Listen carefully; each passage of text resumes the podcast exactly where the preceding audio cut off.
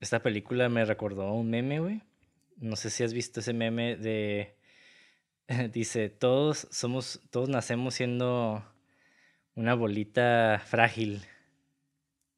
Pero luego crecemos y construimos un cyborg y nos metemos adentro de ese cyborg y somos bolitas frágiles dentro de un cyborg.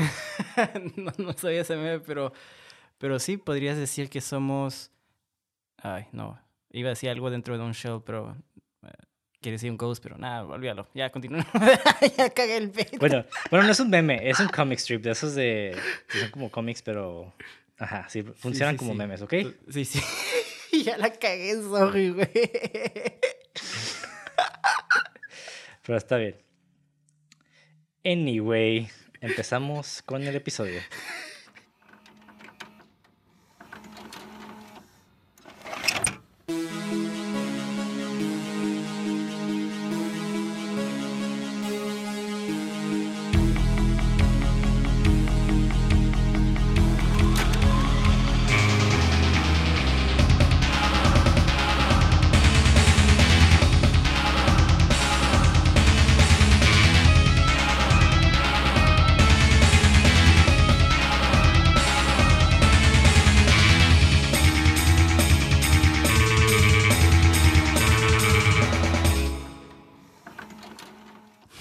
Bienvenidos a Cine 666. Ah, este. Bienvenidos a Cine666.mpg, el podcast donde en cada episodio su servidor Monty de André dialogará con Mauricio Villa acerca del análisis, crítica y hechos interesantes o pertinentes que envuelven a una producción cinematográfica de género de horror, misterio, ciencia ficción y otros géneros de carácter fantástico. En pocas palabras, hablaremos de películas que nos gustan y de cosas que tal vez sean relevantes. Si no, no importa. Güey, definitivamente soy el peor co-host, güey. Te interrumpí, te cagué el beat, güey. Y te interrumpí, güey. Sorry, güey. Es que no sabíamos que... Ya, ya, ya, perdón, ya. Me tranquiliza. tranquilo, tranquilo. Ya, ya, ya. Y eso que no estoy drogado, güey. modo zen, modo zen, güey. Ya, ya. Ese es un tema muy serio el de hoy. ya. Pues bueno. De hecho, sí, está muy chingón esta película. Bueno, más bien, ¿sabes qué? El pedo de esta movie, la primera vez que la vi, la vi en la secundaria. Uh, primero, la neta, no qué película vamos a hablar, Ricardo. Vamos a hablar de, como ya leyeron el título, Ghost in the Shell. Ajá. Mauricio, tú nos vas, obviamente, pues tú vas a ser ah, el host de este episodio. Nos vas a dirigir por esta maravillosa aventura de los fantasmas dentro de caparazones. A ver si no me pierdo, porque cuando yo empiezo algo nunca, nunca termino algo, porque me pierdo bien fácil, pero bueno. Este. Sí, me estás diciendo que lo viste. Es que... lo decías de. Ajá. Te das cuenta que yo esta movie la vi en secundaria y la neta no me gustó cuando la vi en secundaria, güey. La vi, o sea, me gustó la animación y todo, pero me aburrió, la neta sí me aburrió. Y dije como que, ah, ya no lo voy a ver, ¿no? Pero después como que en la prepa, bueno, no sé, cuando estaba en la, en la universidad, en mi primera universidad, todo el mundo le mamaba esa, esa movie, ¿no? Eso fue que hace como fuck, hace 11 años, Simón, hace 11 años. La raza acá de que, oh no, esa película está en vergas, la chingada, la de Ghost in the Shell. O sea, estaban así. Y no recuerdo si. Ajá. Ah, ok. Simón. Y la vi y fue como de que. Como que no la entendí tanto al principio. Porque tiene un ritmo como bastante lento, pero ya hablaremos de eso. Pero sí me gustó, como que ya, ya la aprecié un poquito más. Y luego cuando salió la movie de Scarlett Johansson, como que la volví a ver antes. Para, Y ya como que la entendí mucho mejor, ¿no? Y no sé, me engrané bien cabrón con, con, esa, con esa movie, que hasta consideré leer el manga, pero la neta no lo hice, porque la neta no soy tan fan de leer mangas, excepto el de Berserk, ya se dieron cuenta. Sí. Pero, ajá. Y ahorita que me ofreciste hablar de esta movie, dije, ah, huevo, o sea, recuerdo que me gustó ya al final cuando la vi y dije, a lo mejor esta vez le encuentro más cosas, ¿no? Y sí, de hecho sí encontré más cosillas y me gustó bastante, güey. Sí, estoy como por lo mismo que tú. Yo creo que sí, la, sí me gustó la primera vez, pero por, por pendejo, ¿sabes? Que, wow, es que la acción estaba bien chida, pero como que la vez... Yo también la vi como morrito, pues sí, sí, morrito ya, este, morritón o whatever, este, pero obviamente es una película muy compleja, obviamente, ¿no? Porque toca temas muy pues densos y pues toca, pues el tema central es la identidad, ¿no? Y hasta cierto punto te puede dar esos existencialismo, ¿no? Entonces, obviamente, tú como morritos, tú estás como bien pendejo. Así como que te vale verga la vida, ¿no? Y no vas a entender esos temas hasta que ya estás de la verga como nosotros grandes y ya estás, estás cuestionándote tu alcohólico Mauricio. Oh, ¿qué estoy haciendo? ¿Quién soy yo, no? Después de años de ver esa película, lo entiendo, ¿no? Y fíjate que digo, sí, me gustó la primera vez que la vi, pero nomás porque eh, la animación estaba chida y la acción estaba chida, ¿no? Y la chica estaba bien cutie y ya, ¿sabes cómo? No entendí nada de los... Ah, básicamente, ¿no? No, no, entendí ni yo. ¿Y, la temática, Mauricio? pues big boobs, ¿no? Animated boobs, ¿no? Y así, ¿no? Pero ya que la vi, eh. este... ¿Mande? No dije, ah, nudes. Todo pendejo, Yeah, baby. No, ya que la vi ahorita especialmente quise escoger esta película porque creo que tiene que ver mucho con la, bueno, no, no temáticamente con la película que hablamos el episodio pasado de The World's End, donde hablamos de la tecnología y cómo esto es parte del hombre hasta cierto, bueno, pues ya es básicamente, creo que estamos, concordamos tú y yo que es como básicamente el tercer, eh, una tercera extremidad del hombre, ¿no? O cuarta, jeje, este. Ay, pendejo. Pero bueno, pero básicamente ya es parte de nosotros, ¿no? Y entonces dije, ah, mira, Ghost in the Shell, este, tiene una temática, un mensaje muy diferente que muchas de las películas de ciencia ficción tocan, ¿no? Que, que es, que es con lo que quiero empezar. Entonces, eh, ciencia ficción, por lo general siempre vemos tecnología mala, eh, siempre se va a apoderar de nosotros, ¿no? ¿Tú qué opinas de esto? Pues, guacha, güey. Yo la neta he visto que desde los ochentas, güey, hemos tomado temáticas bastante... Mm, sí, yo diría que pesimistas respecto al futuro, como que desde los ochentas ya vemos películas bien distópicas. Y en ese sentido, de cierta manera, casi casi lo es, pero al mismo tiempo, mucha, yo sé, guacha, es que mucha gente ve como que todo el pedo sintético como algo antinatural. Pero yo lo veo algo como muy natural porque es una evolución, es como o sea, hasta, hasta, lo mismo, hasta la misma cosa sintética es natural porque es creación del hombre y el hombre pertenece a la naturaleza, ¿sabes cómo? Exactamente, es una extensión. Pues, Entonces, ajá. ajá. Entonces, yo no diría que es algo bueno o malo, simplemente es algo que, digo, esa es una visión de hacia dónde podríamos dirigirnos en esta evolución, ¿no? Claro, hablando de Ghost in the Shell en específico, ¿no? De la síntesis. Ajá. Ok. Simón, y está cool porque, digo, a pesar de esta evolución que existe en este universo de Ghost in the Shell, todavía existen las mismas preguntas, ¿no? Claro. O sea, mismas preguntas de yo qué soy, ¿no? Y hacia dónde voy y qué, y, ¿Qué hay más y allá? qué hay en esta vida, ¿no? Para mí, ajá. Exacto. ¿Qué hay más allá? Y, de hecho, esto es, esto es una. No sé si hacía analogía toda la movie, pero. Bueno, ya nos adentraremos ahorita que nos lleves en esta aventura. en este rabbit hole. Pero. Ajá. Simón. Pero bueno, tú. Empieza. Ok, sí. Este, pues a mí me gustaría abarcar primero de que, como dices tú, desde los 80, ¿no? específicamente los 80 yo creo que es donde salió el boom de, de esta como tecnofobia, se podría decir, de que lo vemos en Terminator, ¿no? Este, Robocop. Bueno, no, Robocop no tanto. Este, pero Terminator, ¿no? O sea, es, eh, ay, es una de mis películas favoritas, se me olvida. Skynet, ¿no? Es como el ejemplo perfecto, ¿no? De que el hombre le juega a Dios con la tecnología y, y no tenemos como, o nos hacemos los ciegos, ¿no? De, y no tomamos en cuenta el poder que tiene la tecnología, que puede tener sobre nosotros, ¿no? tenemos esta actitud arrogante como dioses y como la tecnología siempre va a ser nuestros esclavos y bla, bla, bla, ¿no? Entonces vemos como un Terminator, como esta realmente eh, cambia la tortilla, ¿no? Se podría decir, donde las máquinas se apoderan de, de los humanos y pues siempre es esta temática, ¿no? De siempre, lo, siempre la tecnología va a avanzar hasta cierto punto para tomar control sobre nosotros. Y se me hace muy interesante eso porque la ciencia ficción es perfecta para explorar ese tema, ¿no? Es como eh, bread and butter, ¿no? Es como este la salsita al taco, es como perfecto, ¿no? Es la perfección. Entonces, este, me gustó mucho cómo abordan las, esas temáticas en esta, en esta película y me gustó mucho cómo la dirigen a una manera que no es negativa, ¿no? Aquí, aquí está la temática, aquí es, como dijiste tú, la síntesis de, entre la tecnología y, el humano, ¿no? No, no, y no, no, siempre tiene que ser como que la evolución negativa o, o, ver el opuesto a nosotros como la fuerza opuesta de que provocaría esta evolución, que en este caso sería la tecnología, como algo negativo, ¿no?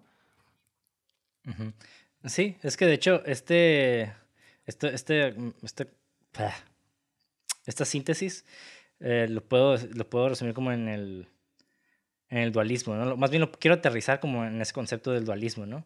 Porque ahorita dijiste eh, humano y tecnología, pero también uh, el mismo nombre de la, de la película lo dice, ¿no? Ghost in the Shell. O sea, Ghost y Shell, que es en, en analogía, es un cuerpo y el alma. Claro. Cuerpo y alma. Y pues eh, viendo ya el dualismo, que es esta doctrina que postula la existencia de dos principios que son independientes, que son antagónicos, pero al mismo tiempo son irreductibles, ¿no? Ajá, es como bien entre términos genéricos para que nos entienda la gente, ¿no? Sí, ajá. Ah, son, sí, cosas, digamos, no necesariamente opuestas, pero que percibimos como opuestas, ¿no? Y aquí está en perro porque, bueno, no, tampoco quiero quitar tanto tema, ¿no? Pero... No, no, date, date. Eh, ajá, el, personaje principal, Motoko, ¿no? Que al parecer es la personaje que tiene menos emociones, pero a la vez es la que más realmente se cuestiona eh, sobre la realidad, ¿no? Sí, y es lo que me gusta mucho, de, como dices tú, es la dualidad. Y en esta película la, la, dualidad la presenta como, tú dices, son fuerzas que se ponen, ¿no? Este, por eso dije, no, la, en la humanidad es una parte y la dualidad serían esta, las dos fuerzas que se oponen, ¿no? En esa parte sería la humanidad y la tecnología, que es la, la dualidad que presenta esta, la película en, en, esta temática, ¿no? Entonces, algo que yo encontré un video que me gustó mucho, güey, y voy a tratar de explicar lo que es de Wisecrack, donde tratan de explicar cómo esto, eh, la las, explican la temática de, de, de Ghost in the Shell, pero a través de, las, de la filosofía de, dialécticas de Hegel. Entonces, entrando a Hegel, es algo muy denso, ¿no? Pero estás mencionando, estás tocando algo muy importante que son fuerzas, ¿no? Y cuando se mencionan fuerzas, siempre tenemos como este, o bueno, yo, yo lo percibo así de, de algo violento, ¿no? Pero no necesariamente tiene que ser algo violento, son, son cosas que chocan, ¿no? Pero, pero de estas cosas también nace algo. Entonces, eso básicamente es lo que es la dialéctica de Hegel, ¿no? Que dos fuerzas se van, eh, se van a encontrar y de ahí van a, va a surgir algo nuevo, ¿no? Y eso lo quiero aplicar en la película ahorita. En este caso, como había mencionado, que la dualidad que, que me menciona Ricardo, corrígeme si estoy equivocado, ¿no? En este caso, presentándolo en la película es la humanidad y la tecnología, ¿no? Eh, sí, es que yo creo que esta dualidad, o parte del dualismo, ¿no? Es, es tiene varias capas en esta película, no solamente es humano y tecnología, porque es... Eh, ajá, hablamos de bien y el mal, ¿no? Hablamos de el cuerpo y el alma, como lo había dicho, el humano y la tecnología. Entonces, realmente son varias capas de, de, esta doctrina que se puede abordar en esta película, ¿no? Claro. Eh, en tu caso, por ejemplo, me llama la atención que lo primero que identificaste fue humano y tecnología. Pero yo lo primero que identifiqué fue el cuerpo y alma, ¿no? Porque pues precisamente eso es lo que es el ghost en la película. Es, realmente es como una especie de alma, ¿no? Fíjate que yo lo vi más literal. No lo vi tan eh, personal como tú lo estás viendo, porque eh, yo, yo como eh, eh entiendo el título es Ghost, es el uh, The Major, Makoto, si no me equivoco, ¿no? Makoto en el cuerpo del cyborg, porque su mente es humano y lo único que ella tiene que es, su físico es cyborg, por eso lo lo cuestiona más como tecnología porque ella está como atrapada en la tecnología donde se está cuestionando su humanidad, ¿no? Se siente como limitada dentro de este, de este, por eso yo lo veo así, ¿no? Entonces, pero obviamente como tú lo dices también es porque es como te estás cuestionando la tu humanidad dentro de este mundo, independientemente sea tecnológico o no, ¿no? ¿Quién eres tú como persona, identidad? Ajá. Ah, pues es que lo, lo, que pasa con el Ghost es que realmente nunca realmente dicen exactamente qué es. Exacto porque es parte de, de, todo, ¿no? Pero en sí es como, es lo que hace, es la esencia de este eh, humanoide sintético, ¿no? Claro. No es tanto, eh, y ahora sí como que yo lo vi como el alma, porque en el humano la esencia es, pues, es el alma, ¿no? Claro. Así en, en yéndonos como a ese lado más como espiritual. Y esta separación está, está curada porque es algo que nos venimos preguntando hace un chingo, ¿no? Y este René Descartes dice lo mismo, dice, eh, pienso y luego existo, ¿no? Claro. Y hay una cita, de hecho apunté esta cita porque me gustó mucho. Igual la voy a leer. Tú, tú date, güey. Dice, así como se necesitan muchas partes para convertir a un ser humano en humano, hay una cantidad notable de cosas necesarias para convertir a un individuo en lo que es. Un rostro para distinguirse de los demás. Una voz que no eres consciente de ti mismo. La mano que ves cuando te despiertas. Los recuerdos de la infancia, los sentimientos por el futuro. Eso no es todo. Existe la extensión de la red de datos a la que mi cerebro cibernético puede acceder.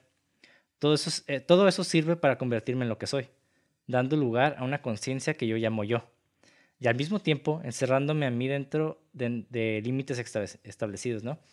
Y esta última parte está curada. Es esa frase se lo ella habla la major a, Boto, ¿no? Boto, ¿cómo se llama? Simón, Simón, ah, ajá, al, a Bato, yo le digo Bato, al Bato, al Boto. okay. Y, ajá, cuando está en el bote. Y me gustó porque le, le, le cuestiona, ¿no? Es de que, pues, o sea, yo soy esto, pero tú siendo que eras, digo, no sé si Bato como que también está un poco, no está tan claro, como que parece que a él era antes humano, pero de tanto desmadre, como que se puso partes de cuerpos cibernéticos, ¿no? Como que tiene ya más, este, tiene un cyborg el vato realmente. De hecho, todos en el grupo, en el Section 9, si no me equivoco, son este, robóticos, excepto, bueno, tienen partes en... El jefe. Excepto el jefe. El jefe y el... Y, el, y de hecho, que está curada que mencionas eso porque eh, no, continúa, perdón, antes de que eh, lo pegue el otro punto. Ah, ok.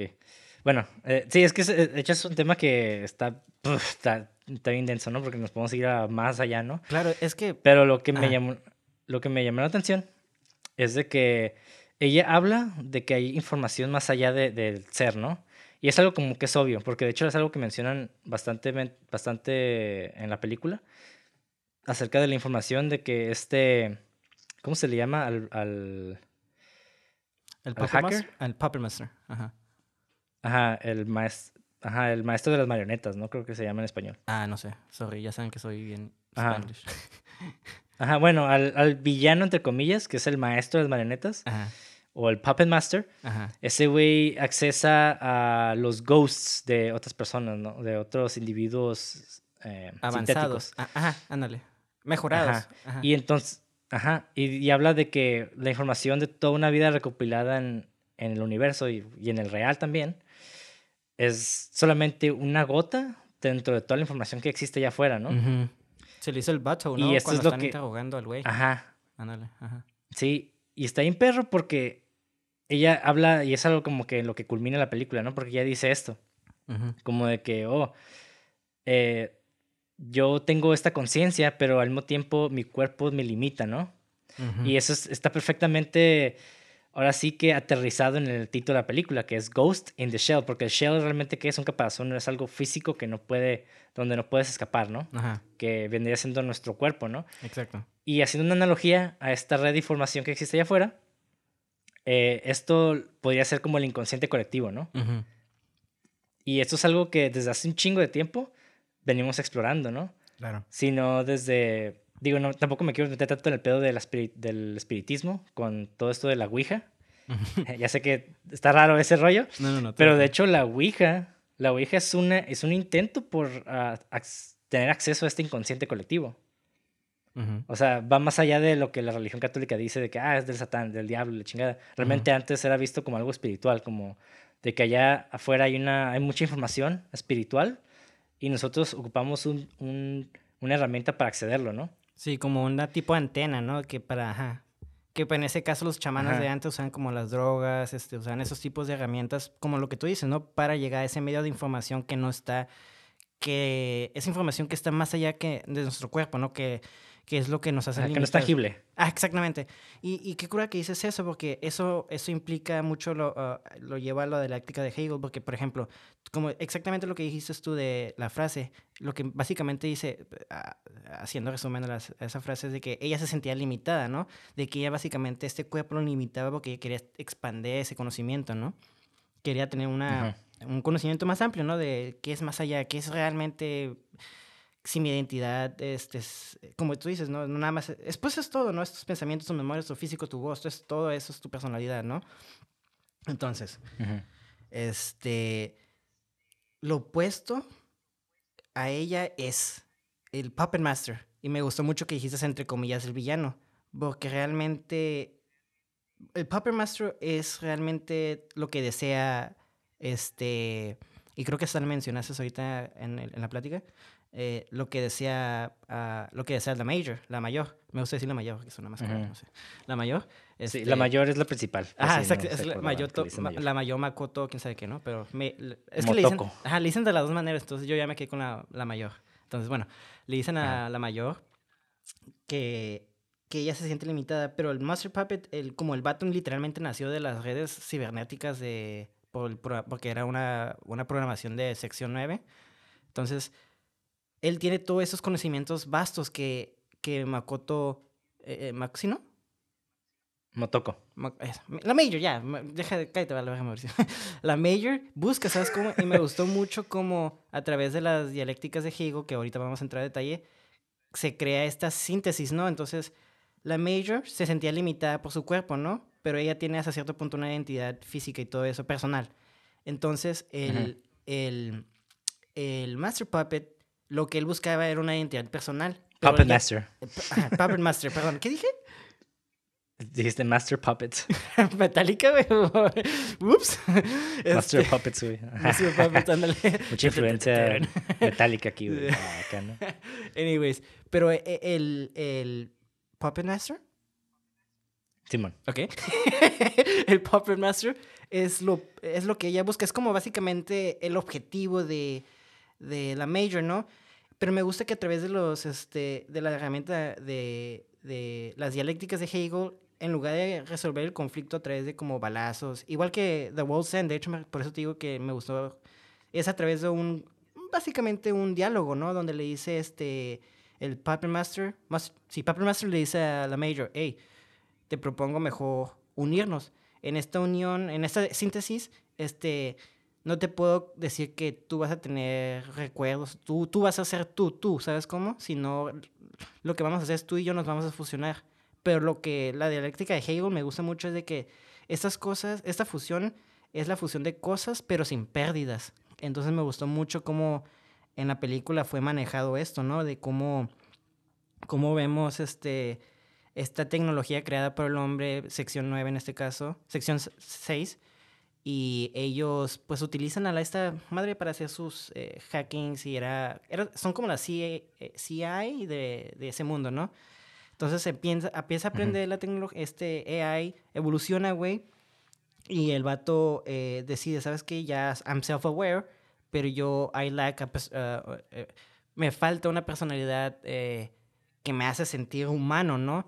Entonces me gusta que es lo que eh, la Major tiene, pero esto es todo, y al final realmente los dos no pierden algo y al final le, la tipa le dice a, al vato, ¿no? Al vato, como dices tú, de, no, no soy ni la Major ni el Puppet Master, soy alguien nuevo. Y eso me gustó mucho, como Ajá. es de, de este, el punto muy único de Ghost in the Show que no, no, te, no creo que otra película haya abarcado, güey. Ay. Sí, bueno, de hecho yo sí encontré bastantes paralelos entre esta movie y Blade Runner. Ah, claro. Claro, no las, puedes. Ajá, las, y las dos, ¿eh? Las dos de Blade Runner. Sí, sí. Pero, digo, antes de avanzar un poquito en esto, también hay que, hay que hablar un poquito de la película, porque yo siento que mucha gente, y yo me incluyo, que la primera vez que la vi, la segunda, también como que no entendí perfectamente qué estaba pasando, porque utilizan muchos nombres, utilizan muchas, eh, muchas, este, muchos términos como de gobierno, ¿no? En, uh -huh. Entre comillas. Simón. Muchos términos burocráticos, ¿no? Y al mismo tiempo como que pues es una caricatura, no, no, no te atrapa. Bueno, no se atrapa, pero me refiero a de que no es como. Es yo creo que cuando empecé a ver no espero ¿no? algo tan serio. Hay, es Ajá. que hay mucho complot y el complot siempre, por naturaleza, es, es, es, es, es confuso de entender completamente porque es, aparte es un trailer y te están revelando información poco a poco. Ajá. Entonces, eh, para hablar un poquito más adelante de seguir desarrollando esos temas, Uh -huh. Estaría cura hablar de la película. Y pues em, básicamente empieza con, con esta sección, ¿no? Que se llama Section 9. Ajá. Que es donde está la, la, la, mayor. Ah, exactamente. Que es la personaje principal. Y ella la contrata para, para asesinar básicamente a un individuo que lo van a extraditar, ¿no? A otro, a otro lugar. Sí, básicamente sección 9 es como un Black Ops. Ajá. Y, pero justo, justo en ese momento se dan cuenta de que existe este Puppet Master, ¿no? Y que otra sección, que se llama sección 6, se creó para básicamente encontrar a este individuo, ¿no? Porque hasta ese punto creo que se creía que era un individuo. No, el papel, el este sección 6 es este, era un, es otra sección donde se, se, em, se ¿cómo se dice? Se enfocan a como hack, es, es como la CIA, ¿sabes cómo es este? Sí, no, sí, por eso. Ah, ok. Pero me refiero de que en el universo, de hecho lo explican, dice, la sección, está raro porque la sección se, se creó para encontrar a este individuo, el ah, Puppet Master, ah, específicamente. Porque él, se supone que era un individuo que es un hacker. Ajá. Y el pedo es de que, pues, empiezan a descubrir que este hacker, pues, no, eh, se encuentra, se encuentra como ahora sí que metiéndose en los, en los cuerpos sintéticos de, de otras personas. Simón.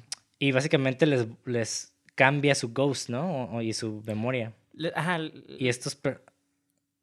Ajá. Y estos, estas personas como que no saben qué está pasando y es como básicamente el movimiento perfecto terrorista para ahora sí que acabar con gobiernos, ¿no? Y es lo que realmente estas secciones tienen miedo de que este personaje, Puppet Master, haga. Entonces, está cool porque yo creo que a la mayor, ahorita que ya discutimos eh, todo este rollo de, ese personaje, básicamente busca, ¿no? Eh, bueno, está, está, haciendo su trabajo nada más. Y ella como que vive en ese, en ese pequeño mundo de que nada más voy a hacer mi jale, ¿no? Porque es lo que estoy programada, ¿no? Pero después se encuentra de que alguien está accesando a otros cuerpos cibernéticos y eso la, lleva a pensar como de que, pero, eh, ¿será posible de que yo pueda ir más allá de mi cuerpo? Pues básicamente, ¿no? Simón. Y es lo que lo empieza a traer como a este otro personaje, como al Puppet Master, ¿no? Simón. Y después de eso, pues ya descubrimos de que el Puppet Master realmente se encuentra, bueno, se mete a un cuerpo sintético que es atropellado. Y las dos secciones, la sección 9 de la mayor y la sección 6 que, que lo buscaba, se unen para básicamente, pues, atraparlo, ¿no? Simón. Pero aquí el pedo, y eso, y es a lo que voy de, porque expliqué la historia, ¿no? Llega el punto culminante de cuando van a, a esta parte donde está como el tanque. Bueno, es que ahí te faltó, es que la sección 6 ya existía, nomás que el punto era de que, de hecho, la sección 9, sección 6 crearon el Puppet Master. Y, y a ellos, a esos vatos se les escapó. Entonces están haciendo como. Sí, perdón, sí es cierto, se me olvidó decir esa parte. Ajá, y, por la eso. La sección 6.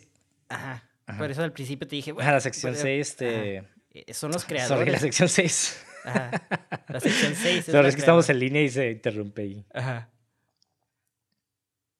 Bueno, Ajá, la sección 6 los creó porque básicamente querían acceder a información de otros gobiernos, ¿no? Y básicamente, pues obtener todo lo posible para tener como el, ahora sí que la, la mano mayor, ¿no? Ajá. Pero pues, esta, e, el conjunto de toda esta información, que originalmente no era considerado inteligencia artificial, era como un software, pero que se hizo autoconsciente porque estaba, era tan, estaba tan cabrón este pinche software que se hizo básicamente una entidad, ¿no? que es el Puppet Master. y, y, ahora sí, vamos a la parte del, del, del tanque, ¿no? Que llega esta muchacha, la Major, y se empieza a pelear con el tanque. Pero algo que me llamó mucho la atención es de que al final de ese lugar se ve como un, un, este, un árbol de genealógico. Ajá. Y eso se me, hace, se me hizo bien perro dentro del lenguaje audiovisual, que ya está como que considerando esta, eh, esta, analogía de, de la, la, herencia genética, ¿no? Y de la evolución. Del ser humano. Ajá, y exactamente, y de la evolución. Pero ¿qué es lo que pasa? Realmente nosotros, eh, bueno, un, hombre, una mujer se reproducen, tienen este hijo o hija, y este, y pues tiene sus genes, ¿no? Y, se, se hereda por medio del ADN. Sin embargo, no se heredan, no se hereda la información, ¿no? No. Y esto es lo que busca realmente el, el... Bueno, hay información, pero no se le dan las memorias, a eso me refiero. Exacto. Ajá. Y, y, está curada porque existen, como decías, existen estas dos contrapartes, ¿no? La mayor es la persona que contiene, que puede retener todas estas memorias y tiene, pues, esta, esta alma, ¿no? Este ghost. Ajá.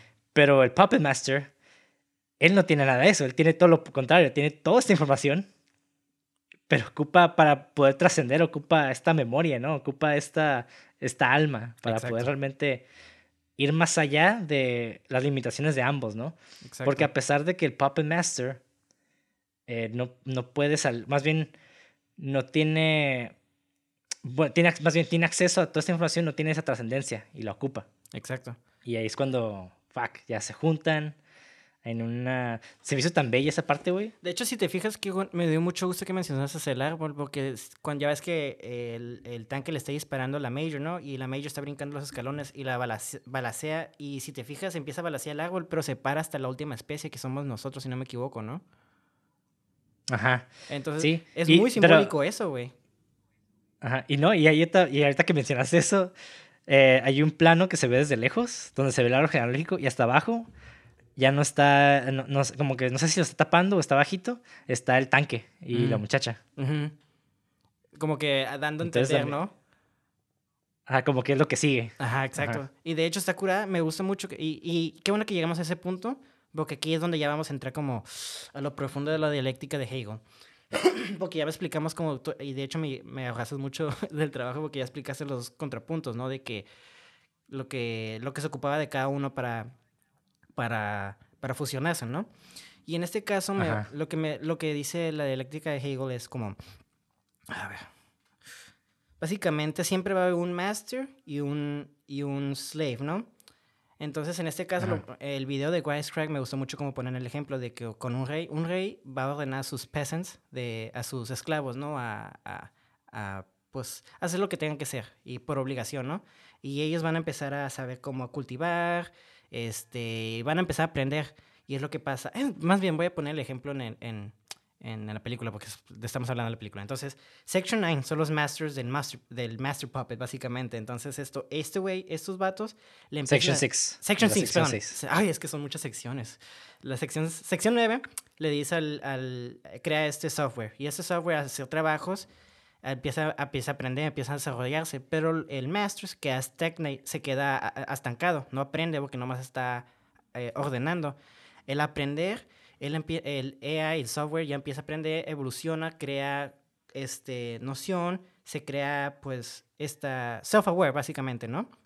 Entonces, en, este, en este caso, él ya, ya ya rebasó el conocimiento de sus maestros. En ese caso, y en ese punto, al pasar eso, es cuando ya empieza a haber conflictos. Por eso empieza a haber el conflicto de quién está investigando esto, quién, quién está pasando eso.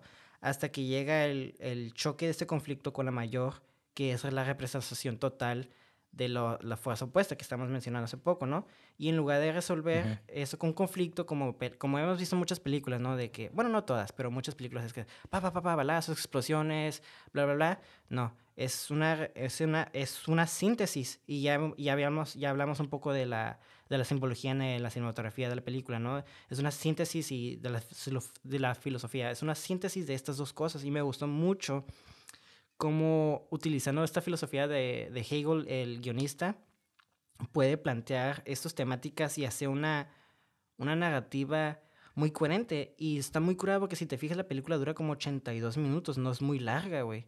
Es, es, es, muy, es muy corta, entonces está muy tight. Y, aunque sientas que a veces se siente larga, porque eso es este, a propósito, porque quiere crear esos movimientos contemplativos, ¿no? Pero es una película muy corta y muy condensa y que haya condensado todas esas temáticas que estamos hablando ahorita con, con la filosofía de Hegel es increíble, güey. Y me gusta mucho que también, el, aparte de que eh, ya ves que el sección 9 era el master, ¿no? Y, y, de hecho hasta le dice el jefe de sección 9, the puppet master is just a, puppet himself, ¿sabes cómo? O sea, hasta que evolucionó y luego el puppet master se convierte en un master o literalmente empieza a controlar a otras personas, ¿sabes cómo? Y me gusta mucho cómo se empiezan a hacer eso hasta que ya, como mencioné hace rato, el conflicto y, el, entre el major y el puppet master y hasta el puppet master le dice, yo te estaba buscando, o sea ya era como dos fuerzas que iban a chocar de cualquier manera, ¿sabes cómo? Simón. Sí, y está súper chingón porque, oigo, estamos hablando ahorita de Hegel, ya todo, todo el pedo de los modos de producción y cómo funciona básicamente el, el mundo económico. Pero En, pues ajá, siempre, hay varios niveles, hay varias capas que se puede eh, abordar como este tema, ¿no? Y está bien perro porque, digo, a veces como que también dentro de esta, de, esta dialéctica de que la tecnología y el hombre, ¿no? Vamos a ponerlo de una manera muy burda. Ahora sí, ¿quién es, quién es el maestro y quién es el esclavo, ¿no? Dentro de esos dos, esos dos elementos. O, son, o son mutuamente influyentes o qué pedo, ¿no? Pues en este caso... Y está... Ajá. Sí, sí, perdón. Sigue. No, no, no, tú. No, o sea, tú continúa. Ah, sí. Bueno, uh, solo iba a decir que en la vida real, bueno, en nuestro, en nuestro universo, ya, ya existe algo así, ¿no? Tal vez no, no tenemos este, este aspecto cibernético o cyberpunk, donde mi pierna es de metal ni nada, pero o sea, ya lo hemos hablado muchas veces desde Upgrade, ¿no? De tenemos el celular que es una básicamente una extensión de nosotros ya, ¿no? Sí. Que nos permite acceder a información intangible, donde tenemos acceso a, básicamente abstracciones realmente, güey, porque estamos viendo en manera de imágenes abstracciones que suceden en la mente de otras personas, ¿no? Y de, esta manera, de cierta manera estamos accesando a sus ghosts. Memorias, ajá, exactamente. Y está bien loco porque mala información en estas redes y esta tecnología puedes crear falsas como... No quiero decir memorias o percepciones. Digo, ya sé que en la película eran memorias, pero aquí puedes crear falsas eh, percepciones como eh, teorías conspirativas, ¿sabes cómo? Y está bien loco que a través de... Pues sí, ya vivimos en algo. No, no, no, no necesariamente tienen que hackearnos ya para crear o cambiar nuestra identidad y filosofía, ¿sabes cómo? Sí, pues sí, de hecho, pues todo el pedo de identidad, ¿no? Ahorita es que ah, está, el ser humano es una, es una persona completamente paradójica, ¿no? Exactamente. Eh, porque, digo, me va, a salir un poquito del tema. Eh, ahorita, como que mucha gente dice, ¿por qué la gente es menos feliz, no? Y digo, digo esto, la neta, yo no soy como muy fan de los TED Talks, de las prácticas de TED, pero hay una que me, me acuerdo que, que tuvo mucho sentido para mí, ¿no? De por qué el ser humano ya no es tan feliz como antes. Y es porque ahorita hay una, un, exceso, un, exceso, perdón, un exceso de selección, ¿no? ¿A qué me refiero con esto? Antes, por ejemplo, ibas a una tienda y había dos pantalones, ¿no? Y agarrabas uno y chingue su madre, ¿no? O había tres, cuatro carreras en tu comunidad, en tu localidad y pues agarrabas la que mejor se, se acomodaba a ti, ¿no? Y eras feliz, güey porque nada más tenías esa opción. Y ahorita es como de que vas a un pinche, a un lugar de pantalones y no mames, hay como 20 pantalones diferentes, ¿no? Más, de que no, que slim cut, que boot cut, que alto, que con cadera grande, que con cadera chica, que con eh, deslavado, de color negro, con color azul. Entonces es como de que, ok, compras uno, pero siempre existe eso de que, fuck, pude haber, o sea, ya, que lo, ya te compraste el pantalón, ¿no? Y te gustó. Sí. Pero después piensas de que, fuck, pude haber conseguido algo mejor. O sea, ¿qué tal si había otro pantalón que me gustaba más, ¿no? Y hablando, voy a, ahora sí que lo voy a extrapolar un poquito al, al tema de identidad, ¿no? Ajá. Ahorita, pues, ¿cuántos, ya cuántos géneros hay, ¿no? ¿Cuántas, cuántas maneras de identificarte existen, ¿no? De, Y también, ya antes, tu identidad era de que yo me identifico por lo que yo creo que soy, por lo que la, la sociedad. La comunidad me dice, ¿no? Ah, por lo que la sociedad me dice, ¿no? Por ejemplo, si yo digo que soy, no sé. ¿Una vaca? Ah, ah lo voy a poner de una manera eh, muy simple, ¿no? Como que yo digo que soy homosexual, ¿no? Digamos. Ok. Soy homosexual. Ah, pero soy un homosexual que le gusta a las mujeres. Ajá. Soy un homosexual que le gusta a las mujeres. Ajá. Siendo hombre. Entonces, mucha gente te puede decir como que, no, porque un homosexual es alguien que le gusta eh, pues los, su mismo género, ¿no? O sea, su mismo sexo. Y yo te puedo decir, no, pero yo no me identifico así. Entonces ya es como que, ok, no, o sea, en, en, el, en este punto de identidad, la, la, sociedad también tiene que concordar contigo para realmente eh, llegar a este, este punto, ¿no? Casi, casi. Es que si hay un punto donde, donde, la realidad tiene que... Eh, no puedes nomás decir tú crea tu propia realidad básicamente, ¿sabes? Como, como dices tú, hay, hay unas cosas que se tiene que concordar, ¿no? O sea, nada más porque tú dices, soy esto, ah, no, güey. está, está chido que lo digas, pero vives, no, no, no vives solo, ¿sabes cómo? Ajá, pero quién sabe, digo, ya ahorita ya hay tantas, ya tantas formas de identificarte que, que no me parece algo negativo, no me parece algo negativo. Realmente yo siento que es, estamos, estamos, eh, nos estamos dando demasiado poder a nuestra identidad que eso puede ser peligroso en un futuro. Por eso digo que es paradójico, ¿no? Como que por un lado nos calma, nos hace sentir bien porque ah, podemos, ser quien, podemos ser quien queramos, pero al mismo tiempo eh, damos esta, esta opción de, no sé, digamos que un asesino que le encanta, no sé, violar y matar mujeres, ¿no? Diga, ah, pues soy mujer y nadie me puede decir contar y lo matan a la casa de mujeres y pues mata y viola a las mujeres ahí, ¿no? ¿no? Entonces, como que, digo, es una manera muy pendeja de Sí, sí, sí. Pero es que dentro e, de... Ese... Ajá. No, no, no, sigue.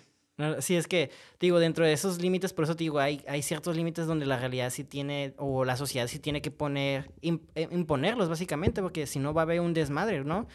Como tú dices tú, ya estamos llegando a un punto, y está bien, tal vez, tal vez mi comentario sonó como que no debemos de tener tanto, no, o sea, si tú quieres hacer lo que tú quieras, haz lo que tú quieras, pero en el momento cuando tú ya estás afectando a otra persona, y estás este, haciéndolo de una forma violenta, pues hay que poner, es donde la sociedad sí debe de poner como límites y hasta para que, ¿sabes cómo? Pues como tú dijiste, poner tu ejemplo, o sea... Sí, sí, sí. Ajá, y es como, ok. Sí, sí. Es, es, una, es un conjunto, ¿no? Es un...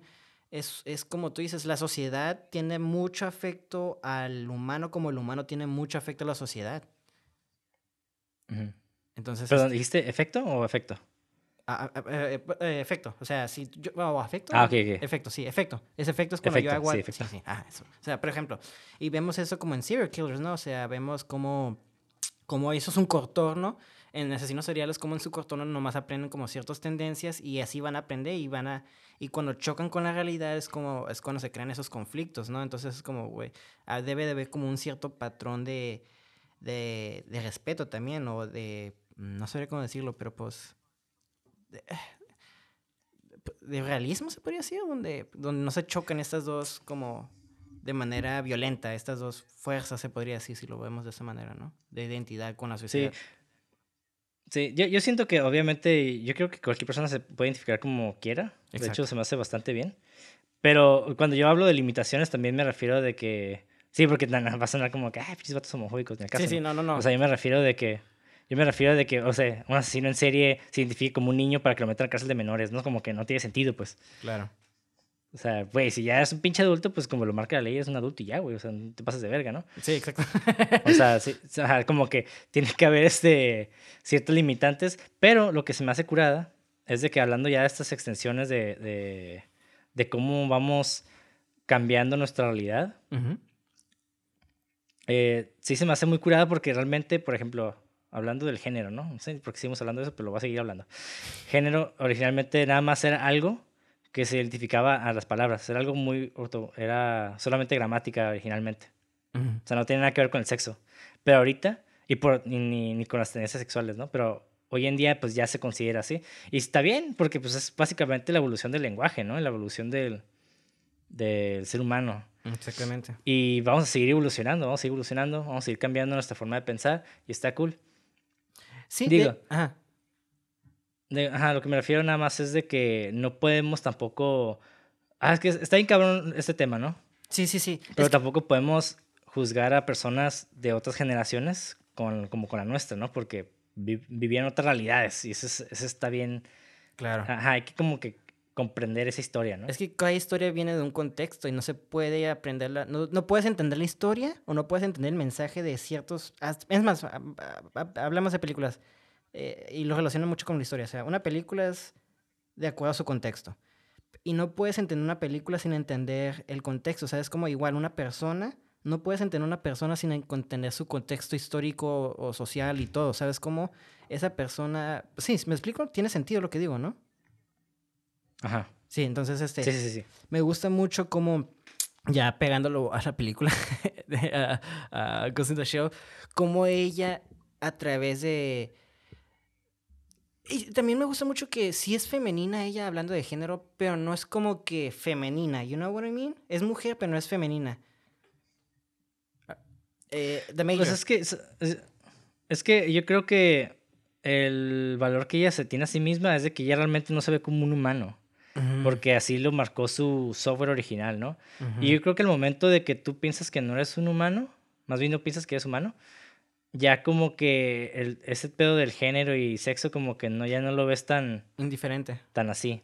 Ajá. Y yo y de hecho esto lo puedo comprobar un poquito, me puedo apoyar un poco en esta escena, donde la muchacha sale del agua, otra escena muy bella, sale del agua y se quita la ropa enfrente del vato, porque ella no tiene ese pudor, pues no tiene... Y el vato ya como que parte... Ajá, pero ese güey, ese güey originalmente, algo que me llamó la atención es de que ella le dice, pero tu, tu mayor parte del cuerpo ya está constituido por, como por un organismo sintético, ¿no? Y eso implica que el vato originalmente, no sé qué partes específicamente, pero muy probablemente su cerebro sea humano. Y por eso tenga ese pudor como de que fuck, no, o sea, no, no quiero verla, ¿no? Mejor me volteo. Sí, de hecho me imagino igual que la Major, porque en el, al comienzo de, de, la película vemos cómo la están creando, ¿no? Fue como metieron su cerebro pues, al, al, cuerpo. Entonces, eh, teóricamente, ella lo único que tiene es el cerebro, eh, es el cerebro que es lo único humano de ella, igual que me imagino que tú. Y de hecho, hablando algo de como la diversidad de todo eso, es una escena que me gustó mucho que, que ahorita que, me, que lo mencionas es cuando, ya ves que están la Major con, ay, no me acuerdo el otro güey, pero el vato que no tiene casi nada de, eh, de enhancements o de mejoras, que es el que tiene una revólver. Mm. Ajá, sí, el, el vato que intercepta a los a los, intrusos en el callejón, ¿no? Ah, sí, sí, sí. Los, que, se, que, le, que empieza a sospechar de la sección 6, ¿no? Que dice, ¿por qué están más pesados y deberían estar más pesados? O algo así, ¿no? Que empieza a checar las placas de presión y, bueno, X, ¿no? Una, un punto de... Pero ese güey me gusta mucho cuando le pregunta a la Major, oye, este, ¿por qué me reclutaron a mí si ustedes son, básicamente ustedes están bien vergas y son cyborgs y lo que sea, ¿no? Y ella dice, este, y que también va de la parte de la eléctrica, si te especialistas en, si te especializas en algo, este es una muerte segura, ¿no? Es una, una, alerta, una muerte muy lenta. Entonces me gustó mucho cómo ella misma dice, tenemos que tener diversidad, no podemos pensar exactamente lo mismo, si no nos vamos a estancar, ¿sabes cómo? Y eso va a llegar a conflictos. Y me gusta mucho cómo ella, como personaje, ya hablan un poquito más a la película. Ya sé que esta película, este episodio se fue como más a lo filosófico y fue por intención porque me gusta también la, la filosofía y creo que también como cineasta es importante también saber identificar y saber manejar y meter este, estas temáticas en, en el en, en, cine, ¿no?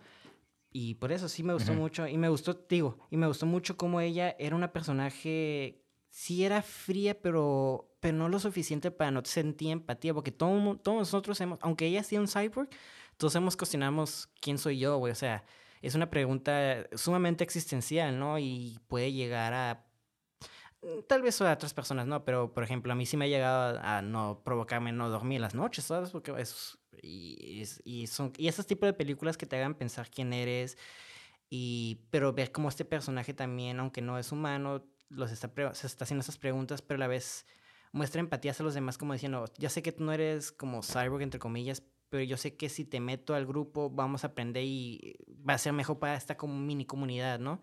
Y me gustó mucho cómo ella era, pues eso, era muy, no fría, pero entendible, creo.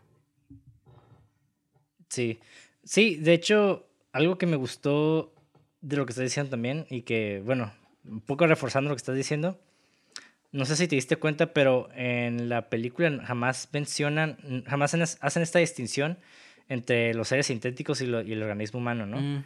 O sea, realmente cuando el Bato le dice a la mayor, perdón, al, al integrante humano, le dice, aquí los únicos que no, que no están compuestos, nunca dice los únicos humanos, dice los únicos que no están compuestos, eh, sí, cierto. como nosotros, son usted, usted y el, y el jefe. Pero nunca hace esa distinción de ustedes son los humanos, porque tal vez en un nivel muy profundo ellos también se consideran humanos. Sí, cierto, ¿eh? Digo, yo, yo hice esta distinción porque, pues, yo. Sí, creo. Sí, sí, cierto. Tienes mucha razón en ese detalle. Sí, y está muy curada eso también, ¿eh? Que. Y fíjate, creo que nomás te das cuenta porque. aspectos físicos de, por ejemplo, el vato nomás tiene como los ojos. Fuera de eso, cuando dicen, sí, casi el 90% de tú eres este ficticio, y es como, ¿what? Cuando lo, yo pensé que nomás eras como los ojos o cierta cosa, ¿no? Entonces también está. Simón está como, también está scary, ¿no? Como llega esta tecnología que llega en este mundo, ¿no? Que, que ya no puedes percibir la diferencia entre ser humano y humano, al menos de que tengas como algo ya muy obvio como los ojos, ¿no? Porque, por ejemplo, la Makoto técnicamente no tiene nada que, si la vemos físicamente, este, sabemos que es un cyborg. ¿Sabes cómo? Al menos cuando ya te fijas mucho en sus ojos, ya no parpadea. Y es, ahí te quedas, oh, fuck, es, ya es algo diferente. Y que eso es un fun fact, que está muy curado. ¿Te dices cuenta que nunca parpadeó? De hecho, hasta ahorita que lo mencionas no me he dado cuenta. No, yo tampoco. Eso que como tres veces, ¿eh? Sí, güey. sí, sí, cierto. Yo también. Y eso es un fun fact. Que, y la intención de eso era de que hacerla como un doll-like. Darle como esa sensación de, pues, como de muñeca, ¿no? Como muñeca atrapada sin... Una muñeca como Pinocchio, ¿no? Ya sabes que yo me mamo mucho con los maniquís y todo eso. Es como una referencia al, al hombre sin alma, ¿sabes? Como ese tipo de cosas, ¿no? Entonces me gusta mucho como y, y eh, siempre decimos que los ojos del alma son. No. La, la ¿Cómo es la frase, güey? la cagué. ¿La ventana del alma son los ojos? Exactamente. Entonces me gusta como no parpadear te quita esa, esa como humanidad, pero no te das cuenta, ¿sabes? Como son como pequeñas... Humanidad, pero ajá. son como pequeños eh, momentos sutiles que te quedas, wow, qué chingón, o sea como dijimos, si te pones atención al, al tiene los ojos que están fucked up, ¿no? Y a otro güey le puedes ver como un brazo, ¿no? Pero ella, si te pones atención, no parpadea, ya es cuando ya te das cuenta que no es cyborg, ¿no? Es que no es humano, bueno, entre comillas, este... Que es un cyborg y no es humano. Exacto, entonces, wow, qué loco, güey. está súper curada eso, me gustó mucho cómo... Pues como sí. pequeños detalles te meten al mundo, ¿no? Sí, y pero fíjate que a través de, de ella, ella realmente no muestra sus, emociones por medio de expresiones, pero se muestran de manera extradiegética. ¿A qué me refiero con esto? Eh, no sé si te diste cuenta, pero cuando ella estaba en un bote, después de tener esta conversación como bien, bien densa con el vato en, el, en la lancha, ella se va como una especie de, de, viaje, donde está como por la ciudad y ve a personas que se parecen a ella misma. Al lado de maniquís. Y Ajá, y, todo, y todos los, los, planos son como contemplativos, con esta música como de, ah, así como de... Por cierto, el soundtrack, pasado de vergas. ¿eh? Tengo un, un fun fact de eso, por cierto, muy interesante. Ok. De la, y este, Sí, y, y es de cuenta que todo eso, toda esa sección como que se me hizo larga al principio. Dije, ¿qué pedo? ¿Por qué hay planos tan largos, no? ¿Y por qué con esa música y así? Y me quedé, oh, fuck. Esto que estoy sintiendo es lo que ella está sintiendo como está, está, está contemplándolo. O sea, ella realmente está pasando por la ciudad, al igual que yo que estoy viendo estas partes de la ciudad, con esta música. Y al final, el último plano es el que se me hizo bien chingón de esa secuencia, que es, son los maniquíes sin brazos. Y me quedé, fuck, ¿y cómo termina ella? O sea, termina sin brazos también sobre el tanque, ¿no?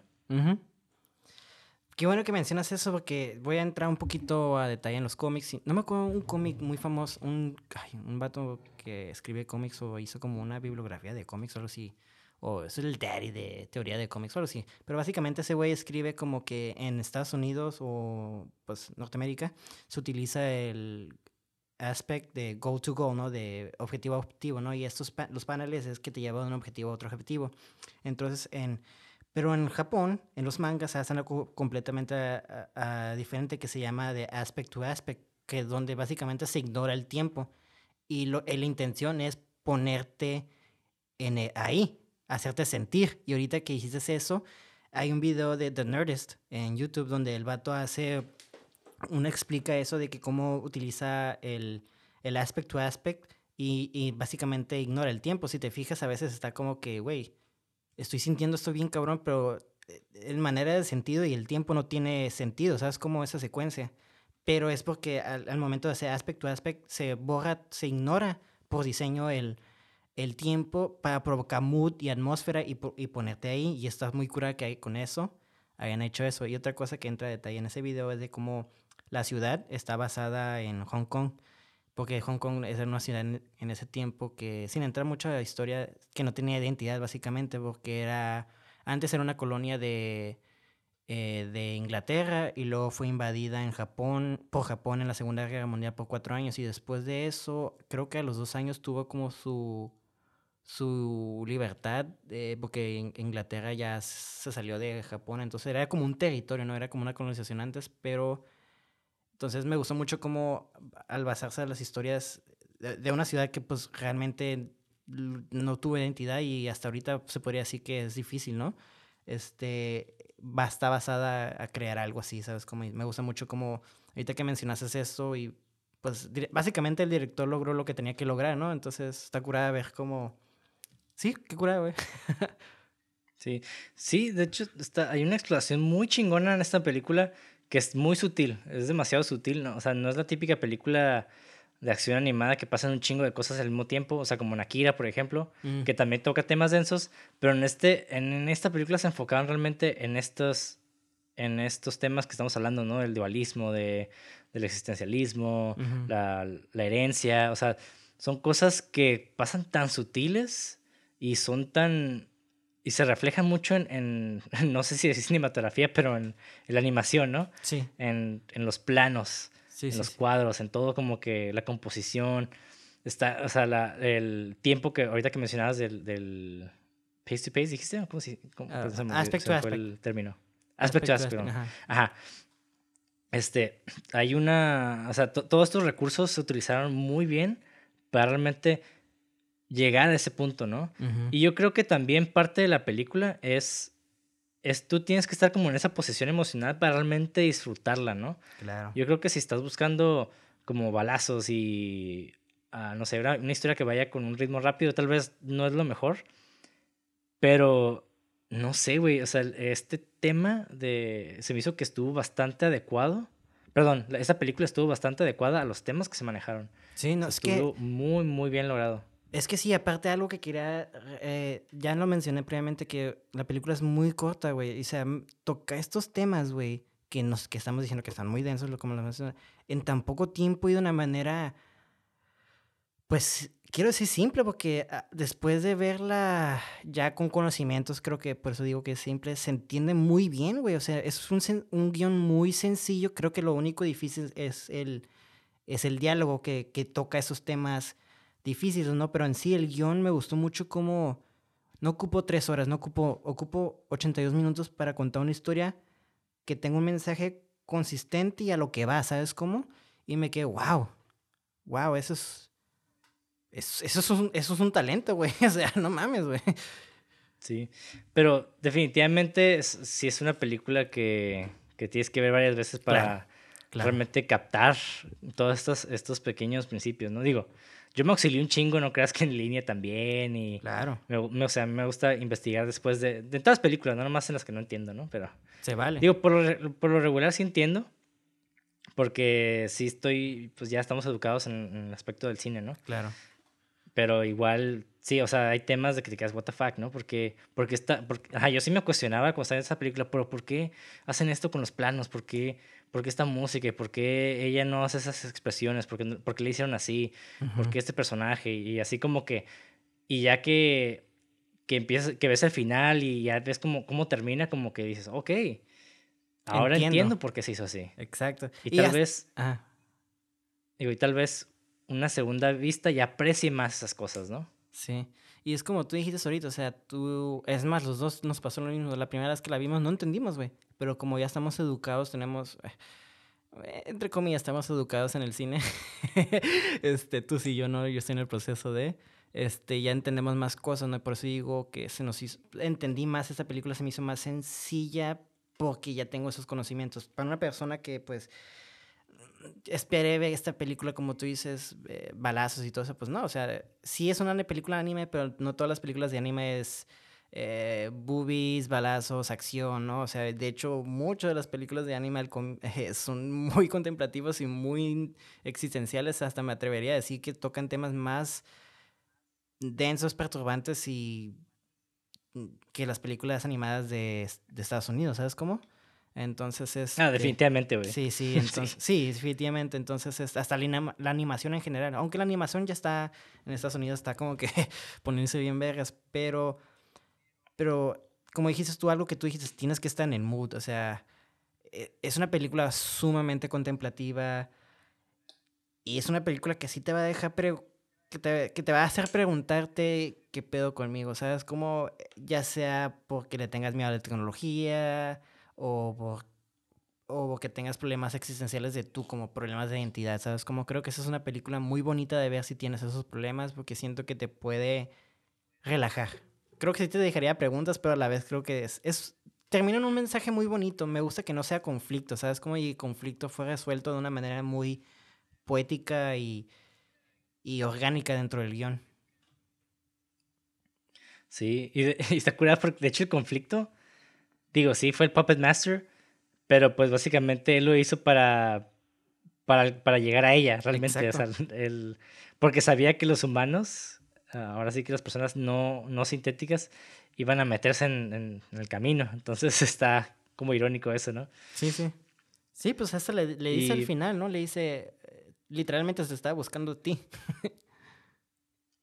sí, pero sí, eh, básicamente esa, es la, la, incógnita de la película, ¿no? Es la premisa. ¿Qué es lo que nos hace humanos? Así ¿Qué es? Eh, ¿Es nuestro ghost? ¿Es la información? Y de hecho pensé, pensé este, en Matrix cuando vi todos los números verdes, ¿no? Porque pasaron ah, muchas veces. Ese es otro fun fact que tengo por ahí, vieja. Ok, sí, pero ajá, yo vi la movie y dije, ah, se parece a Matrix. Pero cuando dijo e, esto ella de que accesar a información que existe más allá, pues ¿qué es la Matrix, no? Es toda la información que existe en este mundo tangible y también lo intangible. O sea, hay como una especie de, de, acceso por medio de la Matrix, ¿no? Claro. Y, y no sé, me quedé, ah, ok, ya entiendo. Es como una manera eh, tecnológica de acceder al inconsciente conectivo, ¿no? Es como una, ahora sí que la analogía. Y no sé, está muy, muy perro como todo ese pedo. Ahorita no, no sé si la, tú que nos estás oyendo, tal vez lo entendiste la primera, tal vez también te confundiste como nosotros, pero pues espero que con esta información que recopilamos de internet y de nuestras propias eh, pequeñas cabezas, eh, ya tengamos una visión un poco más clara de, del director, ¿no? Bueno, más bien del escritor de la historia. Pero bueno, este, ya con eso creo que eh, sí abarcamos bastante bien de la película, de la teoría, y ahora viene lo que más nos prende, los fun facts. Este, no son tan chidos, Ah, sí, ¿no? Bien intenso. Pero este, no están tan intensos los... Están, están interesantes. El más interesante ya lo dije, que era lo de que la Major no parpadeaba para tener esa intención, darle esa intención de... del... como tipo muñeca, ¿no? Pero bueno, este... Paralelo a la película de Nightcrawler, güey, ¿te acuerdas? ¿Cuál? Lu tampoco parpadeaba, casi. ¿En Nightcrawler? Ay, sí, sí, cierto, ese fucking creeper, güey. La gente que no parpadea es, es, algo inhumano, güey. Es just, fucked up. Pero bueno, este, la primera, esta es eh, Ghost in the Shell, el primer fun fact, vamos a empezar. Este, esta es la primera película animada de anime que salió simultáneamente en Japón, Estados Unidos y en UK, y eso fue en el 1995. El objetivo de esto era, ajá, era, es que generalmente solo salen en Japón y luego ya meses después sale en, en otros partes. Ajá simultáneamente salieron en esos tres países. El objetivo de esto era para crear, para llevar, pues básicamente el anime al mainstream, ¿no? Y esto no funcionó, funcionó parcialmente porque los VHS en ese tiempo, cuando vendían, era muy importante que se vendieran, ¿no? Entonces, y sí vendió bastante en VHS, entonces, este, es algo que ya ahorita gente, no, creo que en el cine ya no olvida, ¿no? Que, o no toma en cuenta que los antes eh, las ganancias no nada más eran de lo que ganaban en los box office, ¿no? Sino también lo que generaba los DVD, bueno, en, ese, en VHs. Había películas que les iba de la chingada en, en, la taquilla y les iba también en VHs que hacían secuelas, ¿sabes cómo? Y es como, wow, qué loco. Y ahora es como que te va mal a la taquilla y jamás en tu vida vas a sacar una secuela. Sí. Pero pues la vida. la industria. la, industria. Entonces, este fun fact sí está muy interesante porque tú mencionaste que querías leer el manga y de hecho te quería decir en el momento de que no creo que te guste, güey. Porque el manga y la película... Nada que ver. Eh, sí y no. Creo que las claves, los elementos claves hacen un cambio muy drástico, aunque son ligeros, pero son, como dije, elementos muy claves en el cambio. Entonces, en el, en el manga este, la Major sí tiene expresiones, es más juvenil, es más, y hasta cierto punto es más sexualizada. Entonces, esta, tiene estos tipos, pues es como una morra, está en sus 20 de hecho, entonces la edad mm. representa, su actitud y toda la imagen representa una morrilla de 20 años, ¿sabes cómo? Pero entonces el director mm. dijo, ¿sabes qué? El cambio lo voy a hacer porque yo quería una película más madura, o sea, y eso no, no quedaba, ¿no? Entonces, este, también el cambio de hacerla más adulta, se podría decir, vino para mostrar la madurez de su estado mental. Entonces eso, por eso fue el por qué cambió el, eh, esto. Y creo que intenté leer el manga y. Ay, son muy diferentes, güey. Este. los personajes. No está malo. De hecho, creo que está muy perro el manga, pero si buscas algo así. La Major no es, no es el mismo personaje, básicamente, diría. Mm, pues, eh, no sé, estaría también curada ver esa parte. ¿Sí? me interesaría saber, pero, no sé, cómo la pusieron en este, en esta película. Uf, no sé, me gustó mucho ese personaje. El personaje de la mayor. Está bien vergas. Sí, la neta está muy chingón.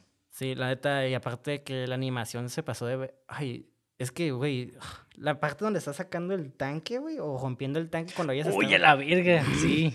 Dije, güey, no mames, estoy extrañamente eh, horny, pero a la vez sorprendido, güey. Es con todos los músculos. ok. Es que, güey, está bien. Ah, sí, se ve muy chingón. Sí, güey, se ve bien chingón. O sea, la animación se vio precioso, güey. Los músculos seguían. Cuando se empezaron a romper, güey, es que no mames, güey. O sea, pero me gustó mucho como que ella se veía muy determinada, ¿sabes? Como me estoy rompiendo, me vale verga, voy a romper este, este tanque, ¿no? Tengo que cumplir mi misión. Y es un aspecto muy chingón de ella, güey. Que es una persona que, pues, no se detiene, ¿sabes cómo? Sí, pues eh, como que todavía tiene programado esos limitantes, ¿no? De, voy a hacer lo que, para lo que estuve hecha, ¿no? Yo lo veo más que como ella, ¿sabes? Como porque era más como el objetivo de ella querer, pues, tener que vencer ese tanque, ¿sabes cómo? Ajá. Puede ser. Ajá. Digo, ahí también está debate eso, ¿no? Porque, porque tampoco está tan explícito. Y yo creo que está bien que esté como en el aire porque pues también es parte del personaje, ¿no? De claro. realmente por qué lo hace. Claro. Y pues como mencionaste, este, esta película tuvo un remake en el 2015, si no me equivoco, que con la Scarlett Johansson y el director de, ¿cómo se llama? Huntsman, un director X no está tan chido. El que hizo El Cazador y la... El Blancanieves, ¿no? Ajá, sí. Que tuvo un romance o, bueno, le puso el cuerno a su esposa con la de Kristen Stewart, de la actriz de ahí. Anyways. Ah, Simón. Sí, se, se, sí me enteré de ese chisme. Fun fact esto para ustedes acá. este, y luego, o sea, ah, y cada vez, que, cada vez que hablamos de una película animada, siempre siento que digo esto, era la película animada más cara en el momento. con Akira lo dije, con of the Show lo dije y me imagino que más adelante lo voy a decir. Entonces, este, eso está interesante. Quise buscar esta versión, pero como que me dio culo cuando leí que le metieron en CGI. Entonces, una nueva versión de Ghost in the Shell salió que se llama Ghost in the Shell 2.8 en el 2008 con mejoras, con audio nuevo, este, tú sabes, tipo Star Wars, ¿no? Lo que hacen. Entonces, mm, ah, ya ves. Mm. Entonces, este, una de las cosas que sí sé que es que le metieron CGI y que las delinearon los, los personajes con, con CGI también o algo así. No sé si es CGI exactamente, pero relevante a CGI. Entonces, este, ya no sé si está Tal vez se vea bonito, es algo cuestión de verlo, ¿no? Pero ah, ahí está, pues si ustedes quieren ver algo más, ah, entre comillas, pulido, que no creo que lo necesite, pero, pero bueno. Entonces, este, tú mencionabas hace rato algo de la música, entonces este, esto se me hizo muy curada, que se me hizo súper bizarro, que no sé a quién se le ocurrió, pero pues chido. Este, la música es una combinación de entre música japonesa tradicional y búlgara. no, búlgara, entonces, sí, sí, bueno, no, no, conozco la búlgara, pero la la japonesa tradicional, pues no mames. Pero sí, pero, o sea, ¿a quién se le ocurre como que sabes que la japonesa con. ¿Sabes? Como, como con una música tradicional búlgara. Es como búlgara. Se me hace bien loca esa combinación. Pero pues, muy icónica y aparentemente funcionado porque pues. está bien vergas ese intro. Sí, pues es que también hay chorro de híbridos musicales. Ahorita, pues, por ejemplo, la banda mexicana viene del polka. Pues sí, eso sí es cierto, ¿eh? Ajá, es como que hay chorro de... Pero, digo, ajá, sí está cool como que ver esa... esa esta, esta hibridación, ¿no? Esa síntesis. Ah, eh, bueno, eh, esta... Combinación, punto. Sí, man. eh... Eso sí me hizo muy curioso, güey, porque Ghost in the Shell suena bien pinche badass, ¿no? O sea, es un buen nombre. temáticamente está, muy chingón. está bien vergas. Pero el director como que no le gustaba este nombre y el director, el autor del manga tuvo que pelear para que el nombre se quedara, güey. Eh, Disculpa. Ah, qué bueno que se quedó. Sí. La qué bueno que se quedó porque pinche título. Yo creo que el título aterriza muy bien la idea de la movie, güey. Yo, siento, yo siento eso. Y si no explica tanto. O sea, es como de que si lo entiendes y ves el título de la película dices, a huevo. Lo entiendes. Pero, pero como si, lees el título es atractivo. Aunque no sepas de qué es. Entonces, creo que estos dos, mínimo estos dos puntos están, tiene la palomita, ¿no? Sí, sí, sí. Es como, if you know, you know, ¿sabes cómo? Y, lo, y cuando te quedas, y cuando you know, es como, ah, ok. Pero mm, yo creo que el título que el director quería queda más temáticamente, güey. Mobile Armor Riot Police. No mames. lo, hubiera, puesto mejor mi pobre angelito. ya sé, ah, Mobile, Mobile Armored Riot Police. Es que pinche título es eso, güey. Ni temáticamente. Pero bueno. Creo yo que temáticamente. El tanque hubiera tenido más sentido al final. Digo. y, sí, pero no, no. No, no, nada que ver. Qué asco. Ghost in the Shell, siempre, güey. Sí, sí, sí. Sí, no, es que sí. Temáticamente queda anillo al dedo. Y luego, este me gustó mucho, güey, porque muestra a lo, a lo, a lo loco que el director fue para mostrar los detalles. Entonces, este, los animadores volaron a Guam para disparar armas en vida real, güey, para estudiar la animación, güey. Entonces ahí están los animadores, este, no sé, me imagino un chingo de animadores como bien nerditos disparando una AK-47, ¿no? Así como, no sé, se bien vergas, güey, como que hayan como que estudiado la animación y se nota, porque cuando empiezan a dar las balaceras, digo, no hay mucha acción, pero cuando hay balaceras, güey, no mames, sí se siente el impacto y bien cabrón, güey. Sí, güey, neta sí. Y de hecho, mm para mí no hay nada más satisfactorio que ver a alguien cómo lo gafaguean con, en animación, güey. Lo vimos en Akira, güey. No sé, güey, algo muy satisfactorio de ver como una animación bien vergas cuando alguien está siendo balaseado, ¿sabes cómo? Sí, y ahorita que mencionaste lo del sonido, eh, pequeña anécdota, estaba caminando, estaba, yo hice mi servicio militar a los 18, ¿no? Y me acuerdo que estaba marchando, estaba, bueno, no es cierto, no estaba marchando, nos dejaron, después de marchar, nos dejaron en una esquina, así como en, en una explanada. Castigados. Y estábamos ahí como que, no, estábamos en firmes nomás, ah. mientras el, el, el, soldado que nos estaba atendiendo se fue a, atender otra cosa, ¿no? Y en eso llegaron soldados, varios como unos, no sé, güey, era como una, una compañía completa, ¿no? Con rifles. Y estábamos al lado y yo, la verdad, yo no estaba prestando atención, güey. Yo nomás oí como que Haz cuenta que todos disparan al mismo tiempo, pero no mames, güey. Yo creo que nunca, güey. Yo, yo soy esas personas de que se hacen un sonido fuerte como que nada más volteo. O sea, no, realmente no me, no me espanto. es, muy raro que yo me espante con algo. Es más, en las películas de terror me quedo como que, ah, ok. Te caga, de hecho. Así. Pero no mames, esa vez, güey, me cubrí la cabeza, güey, así del sonido.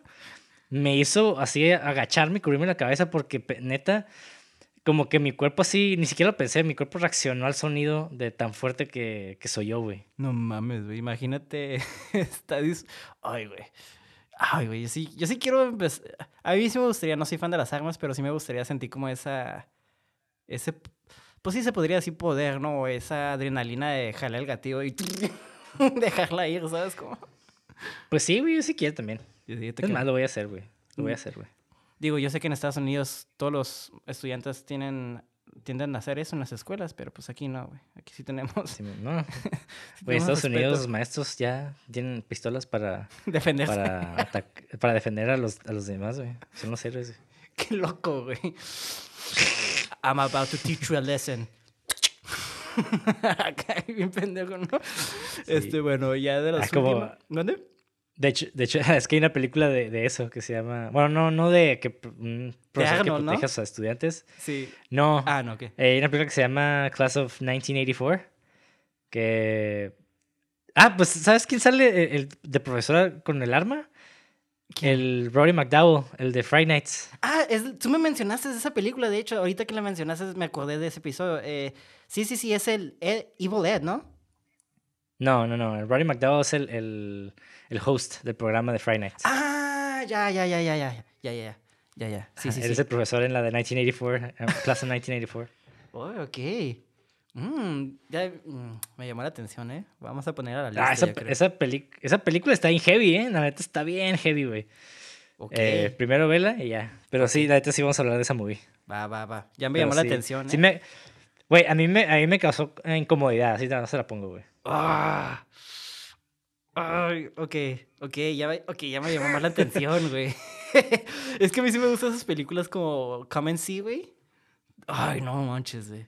No mames. Y eso que a mí, bueno, Come and See no me causó tanta incomodidad, pero sí me, me puso así como en un mood bien, bien sad, güey. Ay, a mí sí me... Ay, güey. La Ay, no. Bueno, esa es otra película sí, que... Pero sí, chingo. Sí, Pero bueno, este... Último fun fact. Ah, no. Eso ya lo dije, lo de las pestañas. Entonces, digo de pestañas. Que no, que no parpadeaba. Ya, básicamente eso era el último, lo de los nerdos. Digo, nerdos, qué mamón, güey, los animadores. Malditos nerdos. no, los respeto mucho. No mames, no les pagan casi nada, güey. Entonces, qué culero, güey. Besitos a todos los animadores de Japón. Luego estaría curioso hacer también un episodio de, de eso, de los animadores, porque sí. es una... Son los héroes, güey, esos güeyes son héroes que nadie menciona, güey. Sí, no están muy... Sí. Eh, son, no mames, son esclavos, güey, pobrecitos, güey. Literalmente, güey. Sí, sí, güey, está muy cabrón. Pues bueno, ya esto fue... Mande. Te faltó, me dijiste que había un fun fact de Matrix. Ah, sí, cierto, güey. Me lo está saltando, güey. Ok, este, este, qué bueno, güey. Ay, güey, justamente era el tercero y me lo está brincando. Ok, ya ves que... Ok, ok, ok.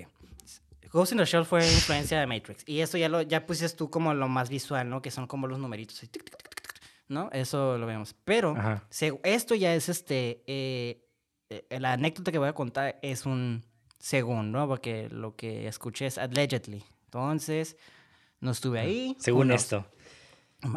Los rumores, los chismes, las malas lenguas, ¿no? Dicen El que rumor dice... que los Wachowski Brothers, creo que se llaman, fueron con el ejecutador, ejecutador, güey, no mames, no esté con el executive.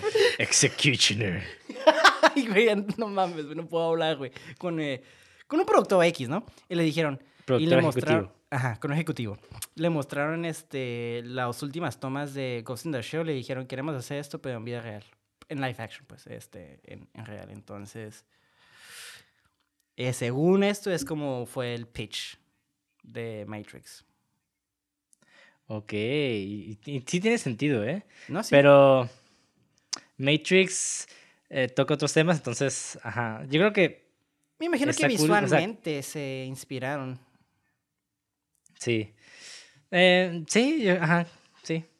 Pero está, sí, está, está bueno el fan fact. porque Ojalá si sea real, Porque si te fijas también las últimas escenas es cuando en la parte del tanque están disparando, es cuando están en el, en el, ¿cómo se llama? Neo y la chica, Trinity, están disparando en el, cuando están entrando al edificio, ¿no? Es muy similar la acción, ¿sabes cómo? Ya ves que el tanque le está disparando la Major y está cubierta la pared y nomás se ve como la pared está rompiéndose. Simón. Eso también pasa en Matrix. Digo. Oh, sí, cierto. Son cositas así por eso.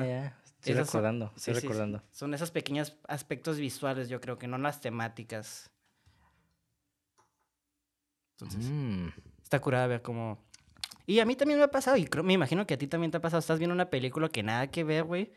Es más, me ha pasado que estoy viendo una comedia, güey, de la nada dicen algo y me inspira a escribir algo bien fucked up. ¿Sabes cómo? Me imagino que a ti también. Entonces. Sí, bien cabrón. Sí. y también la pinche mojita brincaba cada rato, ¿no? Esquivando balas y todo eso. Y la Major hace algo similar. Sí. Ay, güey, cuando se pelea con el vato invisible dentro de la explanada con agua, está. No mames, güey. De hecho, esa secuencia en live action, sí les digo que le hicieron bien. Le hicieron justicia. Pero sí, la live action, fíjate que cuando la vi sí me gustó, güey. La, criticaron de más, pero a mí sí me había gustado. Bueno, nada más por el hecho de que era Scarlett Johansson como, como alguien asiática, como que me quedé. Mm, pero después dije, bueno, es un, es un organismo sintético, ¿no? Entonces no tiene por qué ser asiático. Así que, como que bueno. El final fue lo que me, me quedó como, ay. No me molestó, pero fue como que al final Scarlett Johansson siempre fue este Asian porque el cerebro era era japonés, eh, era, era japonesa, ¿no? Entonces me quedo, you literally whitewashed a Japanese person. Me quedo, wow. Me quedo, ¿qué, qué mensaje tan, entiendo el mensaje de que fuimos, fuimos fieles a la historia, ¿no? pero you literally did whitewashing. Es como, wow. La neta no me acuerdo de esa parte, para ser honesto, porque la vez, yo la vi en el cine nada más una vez y recuerdo que salí como que, eh, estuvo ok, sí, sí me gustó. Pero... Digo, déjate la cuenta rápido porque esa parte está bien chistosa porque básicamente es un plot twist que ni tenía que ver porque doy cuenta que la Major en la película live action dicen que tuvo un accidente y que ella estuvo su cerebro ahí, ¿no? Y y básicamente era una niña japonesa en un cuerpo robótico, entonces siempre fue japonesa. Y cuando revelan eso porque se encuentra con su mamá al final, todo el mundo se quedó como, oh, no, yeah. Entiendo la idea, pero lo ejecutas es muy horrible, porque te digo, fue como un literally whitewashing, porque tienes el cuerpo de Scarlett Johansson, pero el cerebro de un japonés. Es como, bueno, Sí, Tal vez esa la síntesis. Ah, sí, es la síntesis. la, inteligencia de los japoneses y la blancura de los americanos, güey. ¿Qué, qué más quieres, güey? Es Scarlett, Johansson con un traje de látex, güey. Anyways, ahora sí ya los dejamos. Sí. Y bueno, la siguiente, el siguiente episodio vamos a hablar de una película completamente nada que ver con esta. No va a tener ninguna relación. Ah, caray. Pero quiero hablar de eso porque tiene algo que ver con el, el mes de LGTB, LGBT. ajá. Ok. ¿Qué Entonces, película? Va a estar, va a estar curada, va a estar curada como que la película. No les voy a decir cuál es. Pero lo dejaré con esto. Síganos en redes sociales como cine66.mpg, en YouTube como cine666. A mí me pueden encontrar en Instagram o Facebook como Monty de André o mi página de fotografía, Monty de Foro. Igual ahí les dejo los links en la descripción de YouTube. Y a ti, Mauricio, ¿cómo te podemos encontrar? Primero me caí en esa pendejada porque yo pensé que si ibas a decir una pista o algo así. Y sí me puse como bien, bien trucha, güey. Pero, anyways, también me pueden encontrar en Instagram como le bajo con doble G y guion bajo al final. Y ya. No sabes. espero que les haya gustado este episodio. Eh, hablamos de muchas cosas y nos íbamos de un lado para otro. Eh, pero igual, si ustedes tienen algo más que decir al respecto, los invito a que nos dejen un comentario aquí en YouTube. Bueno, o allá en YouTube, no sé dónde están viendo esto, perdón, oyendo esto. Y pues para seguir con el, con el discurso, ¿no? El y dialogando. Ándale. Bueno, no es debate, pues, como dijiste, es el diálogo. Ah, bueno, nos vemos, sigan viendo películas y alabado sea Felipe Negro.